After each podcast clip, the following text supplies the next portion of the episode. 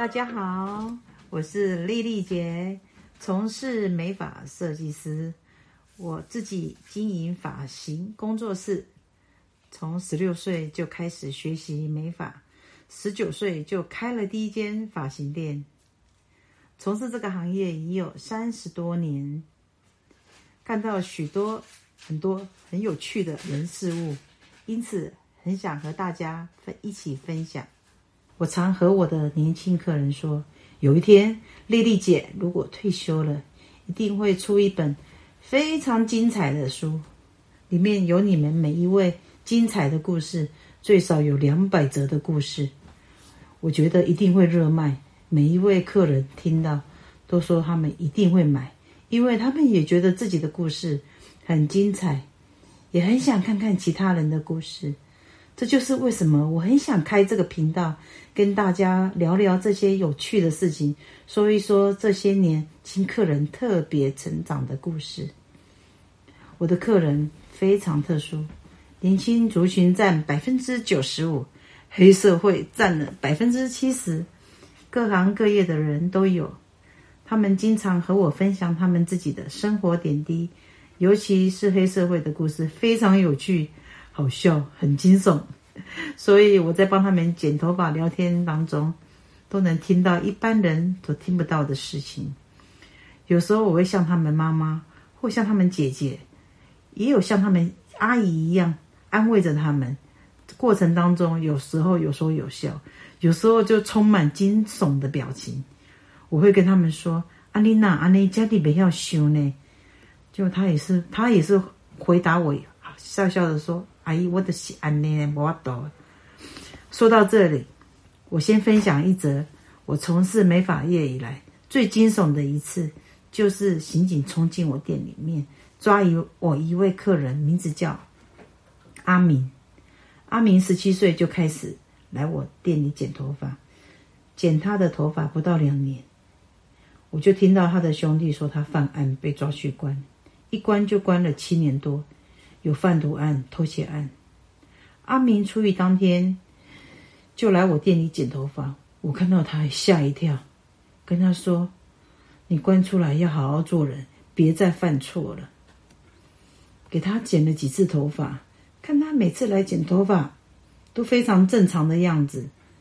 但是有一天下午，我正在帮他剪头发，突然间一次冲进来三个刑警。按住阿明的肩膀，我马上吓了后退，不知所措。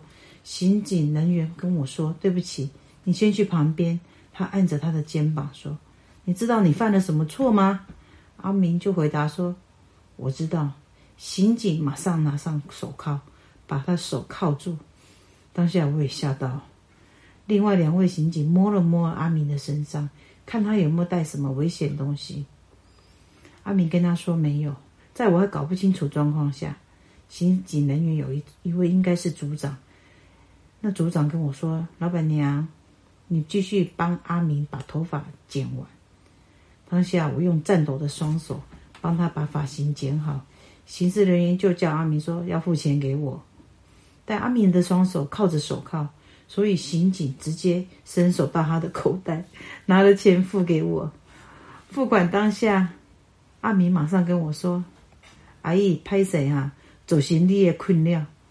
他还深深的一鞠躬，刑事人员也跟我点头表示歉意，之后就把人带走。我马上往外看，结果外面来了七八个刑警，正在搜索他车上的东西。最后收到一个盒子，里面有两把枪，一小包一小包的链带夹，包了一些白色的粉末。你们知道那是什么吗？车上还有他的女朋友和小孩。我听见一位女警斥责阿明的女友说：“你有小孩，你还吸毒，你这个妈怎么当的？”当下女警就把阿明的女友和小孩用另一部车带走。街坊邻居还有很多婆婆妈妈们都跑出来看，这个场景实在是太写实又难忘了。后来我回到店里，有一位刑警人员跟着我后面走进来，跟我说。老板娘，对不起，吓到你了。其实我们在市区就一直跟着他，一直跟着他，本来想说在路口的红绿灯的时候想要抓他，但是因为怕他车上有危险的物品，伤及无辜的一般的人，所以就一直不敢行动，只好跟着他，跟着他到你这边，看到他来剪头发，觉得是一个非常好的时机，就冲进来抓，吓到你了，非常抱歉，因为他他是有原因的，阿明犯了太多的案件，必须要抓到。刑警再次跟我说抱歉，我说没关系。其实当下我真的被吓得半死。等到所有人员都走了，我还觉得我的手脚比比错。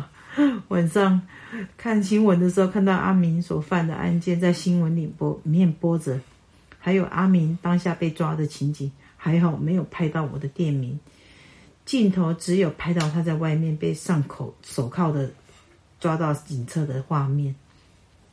两个礼拜后，某个平常下午，阿明居然走进我的店里剪头发。当下我真吓到傻眼，说：“阿丽娜叫你紧都出来呀！”伊讲：“阿姨，你真想要我红乖笑？